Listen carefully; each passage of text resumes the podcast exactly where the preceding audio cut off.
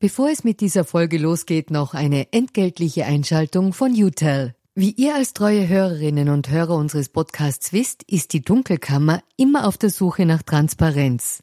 Transparenz, Fairness und Ehrlichkeit sind auch für unseren Werbepartner UTEL sehr wichtig. UTEL bietet Cloud-Telefonie und Rufnummern für Unternehmen und lebt das Wort Fairness wirklich.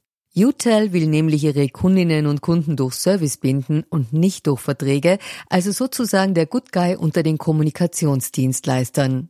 Weitere Infos findet ihr im Internet. Ihr müsst bei der Suche nur den Namen richtig schreiben. Y, zweimal U, hartes T, dann E und L. UTEL eben.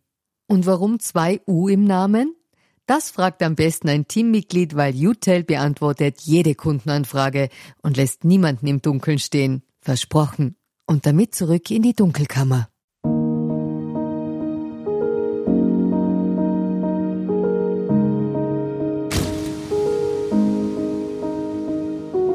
Herzlich willkommen in der Dunkelkammer. Mein Name ist Michael Nickbasch, ich bin freier Journalist und beschäftige mich mit mächtigen Menschen. Also genauer mit der dunklen Seite der Macht.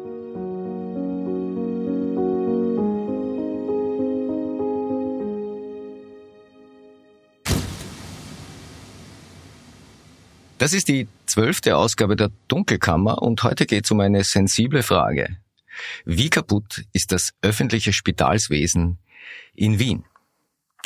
Das öffentliche Spitalswesen in Wien, das ist das sogenannte Wiener Gesundheitsverbund, kurz WIGEF. Bis 2020 hieß das Ding übrigens noch Krankenanstaltenverbund, kurz KAF oder KAV. Das ist ein Rechtsträger der Stadt Wien, der in Wien acht Kliniken, neun Pflegehäuser und dazu ein Therapiezentrum in Niederösterreich betreibt. Der WIGEF hat rund 30.000 Beschäftigte und auf seiner Website bezeichnet man sich selbst als Rückgrat der Gesundheitsversorgung der Stadt Wien. Ja, und um beim Bild zu bleiben, dieses Rückgrat verursacht mittlerweile schlimme Schmerzen. Diagnose Personalmangel.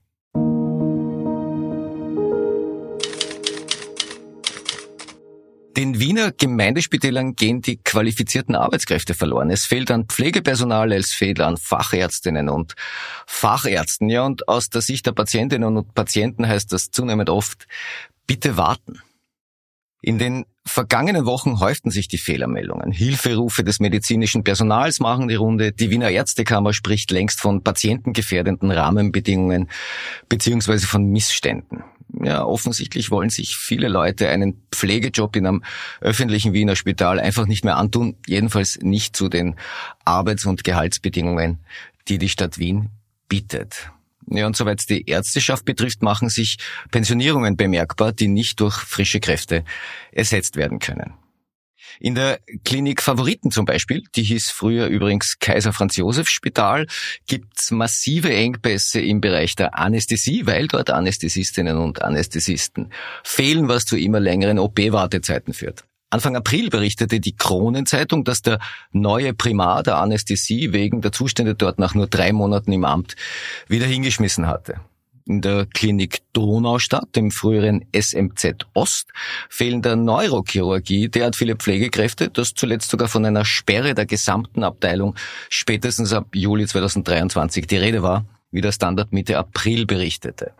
In der Klinik Otterkring, also dem einstigen Wilhelminenspital, gibt's wiederum Engpässe in der Radiologie, dazu fehlt es an Pflegekräften, Unfallchirurginnen und Chirurgen. Ja, und auch im AKH sind wegen des Pflegekräftemangels die OP-Kapazitäten beeinträchtigt. Also wehe dem, der sich in Wien derzeit zum Beispiel in der Urologie um einen Operationstermin oder eine Steinbehandlung anstellen muss.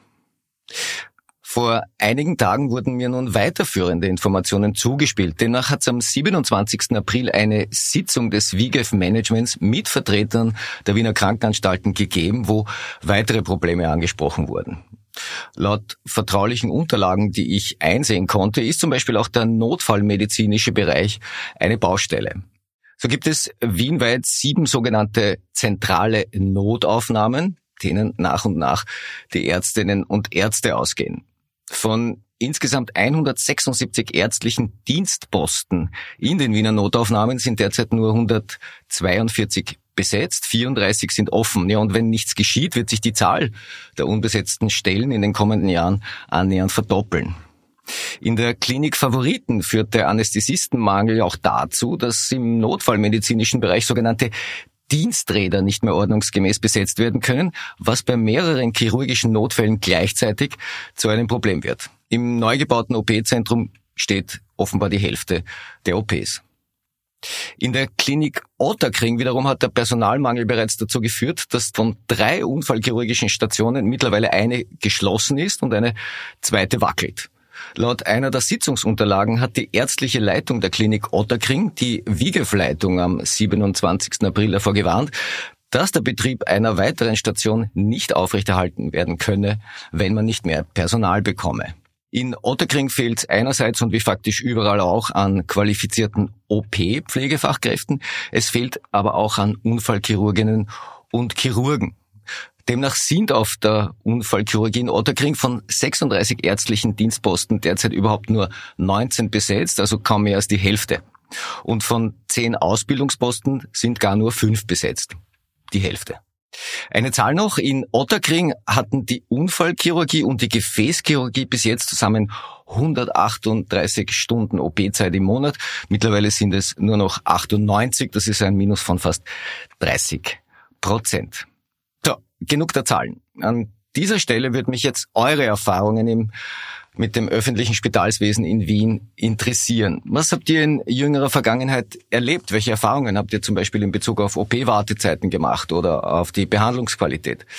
Haut in die Tasten und schreibt mir an redaktion.diedunkelkammer.at. Die Adresse findet ihr auch in den Shownotes zu dieser Episode. Ja, die Einladung richtet sich natürlich auch an die Mitarbeiterinnen und Mitarbeiter der Spitäler. Ich behandle jeden Hinweis selbstverständlich vertrauensvoll. Ich wiederhole, redaktion at diedunkelkammer.at. Ja, Redaktion, das klingt jetzt natürlich cooler, als es ist, wenn diese Redaktion besteht tatsächlich nur aus mir. Na gut, schauen wir mal, was da zusammenkommt und schauen wir, ob der politisch zuständige Stadtrat Peter Hacker von der SPÖ bei nächster Gelegenheit in der Dunkelkammer vorbeischaut. Eine Einladung an sein Büro ist jedenfalls ergangen. Ja, und was macht nun das Management des WIGEF? Ich habe der Pressestelle dazu eine Anfrage geschickt und bekam auch schnell eine Antwort. Ich lese daraus mal ausdrucksweise vor. Es ist kein Geheimnis, dass wir aufgrund der seit langem auch öffentlich breit diskutierten Umstände einen steigenden Fachkräftebedarf, insbesondere in der Pflege, haben. Der Fachkräftemangel betrifft aber nicht nur Österreich, sondern ganz Europa. Wir sind uns dessen bewusst, dass wir bedingt durch die demografische Entwicklung und die postpandemische Situation europaweit im Gesundheitsbereich in Mangelsituationen kommen. Unsere Aufgabe ist es, auch angesichts dieser herausfordernden Rahmenbedingungen jederzeit die Spitalsversorgung für die Wiener Bevölkerung sicherzustellen. Zitat Ende. Eh, klar, darum geht's ja. Sicherstellung der Spitalsversorgung. Aber wie geschieht das nun? Okay, also man versucht es mit Anreizen, mit einer Anwerbeprämie zum Beispiel. Wer neues Personal anwirbt, soll einen Bonus von 1000 Euro bekommen. Pflegerinnen und Pfleger, die kurzfristig auf fremden Stationen einspringen, sogenannte Legionärsdienste leisten, die bekommen nun 500 Euro Prämie extra. Ja, und darüber hinaus will man nun auch vermehrt äh, pensionierte Ärzte reaktivieren. Ja, teilweise werden Leistungen auch bei privaten Anbietern eingekauft, also zum Beispiel die Befundauswertung durch Radiologen. Hauptsächlich wird aber versucht, Ressourcen umzuschichten. Also da sollen jetzt zum Beispiel Anästhesistinnen und Anästhesisten anderer Häuser in der Klinik Favoriten aushelfen, beziehungsweise werden kleinere Leistungen von anderen Häusern übernommen. Aber weil ja faktisch überall Ressourcen fehlen, wird das Problem damit sicher nicht gelöst. Ich komme noch mal zurück auf das äh, WIGEF Management Meeting vom 27. April, wo die Pflegeleitung der Unfallchirurgie der Klinik Otterkring unter anderem mitteilte, dass man in der Pflege derzeit keine Bewerbung vorliegen habe. Keine einzige. Gut, klar, ich meine, der Arbeitsdruck ist gerade im intensivmedizinischen Bereich enorm. Die einfachen Gehälter sind es nicht und gerade Corona war da auf vielen Ebenen ein Wendepunkt. Aber wenn man für einen Job so gar kein Personal findet, dann liegt es ja möglicherweise auch an den Arbeitsbedingungen oder am Gehalt oder eben an beiden. Ja, und der WIGEF hat viele Jobs zu besetzen. Laut der Anfragebeantwortung sind in der Pflege derzeit 550 Stellen offen, im ärztlichen Bereich etwa 140. Ich hatte übrigens auch gefragt, ob das WIGEF-Management eigene Versäumnisse sieht und wenn ja, welche. Diese Frage blieb unbeantwortet. Was sagt nun die Personalvertretung der im Gesundheitsbereich tätigen Gemeindebediensteten dazu? Ich habe den Vorsitzenden Edgar Martin angeschrieben und er hat sehr ausführlich und schnell geantwortet. Der Personalvertreter führt mehrere Gründe an. Da wäre mal eine Pensionierungswelle, von der alle Beteiligten schon vor Jahren wussten, wie er selber schreibt.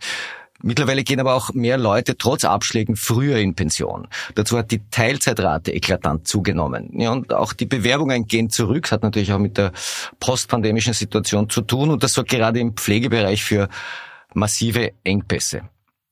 Edgar Martin schreibt, ein weiteres Problem ist der Qualifikationenmix. Der gehobene Dienst ist endverantwortlich und hat über die Assistenzkräfte die Aufsicht. Fehlt nun auf einer Station zu viel gehobenes Personal, kann mit Assistenzkräften, also Pflegeassistenz oder Pflegefachassistenz, nicht das Auslangen gefunden werden. Zitat Ende. Laut dem Personalvertreter fehlen im Pflegebereich in Wien übrigens derzeit rund 800 Leute. Der WIGF spricht ja von 550 offenen Stellen. Ich zitiere weiter aus Herrn Martins Antwort. In der Berechnung für das Personal werden regulär zwischen 20 und 25 Prozent Absenz mit einkalkuliert. Diese Absenz setzt sich zusammen aus dem gesetzlichen Urlaubsanspruch bzw. den Gutstunden nach dem Nachtschwerarbeitsgesetz. Diese Gutstunden wurden personell nie ersetzt. Man konnte also feststellen, dass die Pflege im Schnitt so viele Überstunden machen musste, wie sie Gutstunden nach dem Nachtschwerarbeitsgesetz erhält. Wenn nun noch 800 Köpfe fehlen, dies gekoppelt mit einer hohen Ausfallsrate wegen Krankheit, siehe Grippewelle, siehe Covid, und sich das Fehlen von Fachkräften noch in bestimmten Bereichen konzentriert, treten eben genau diese Probleme zutage wie jetzt.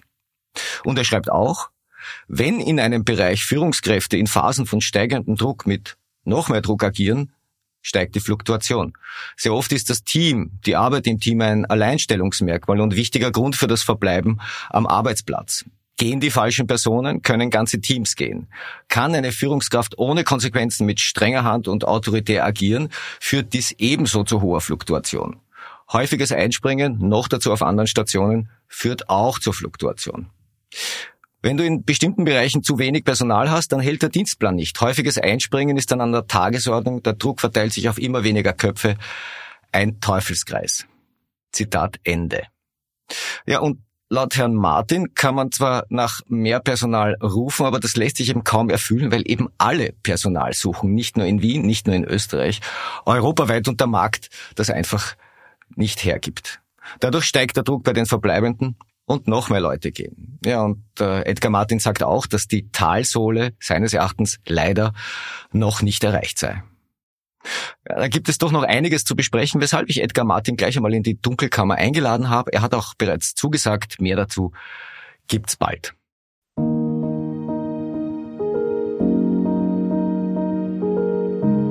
Das war die zwölfte Ausgabe der Dunkelkammer und ich hoffe einmal mehr, es hat euch gefallen. Wünsche, Anregungen und natürlich auch Beschwerden könnt ihr ab sofort gerne an redaktion.diedunkelkammer.at richten. Wie gesagt, die Redaktion besteht eh nur aus mir. Bleibt mir gewogen, ihr hört von mir.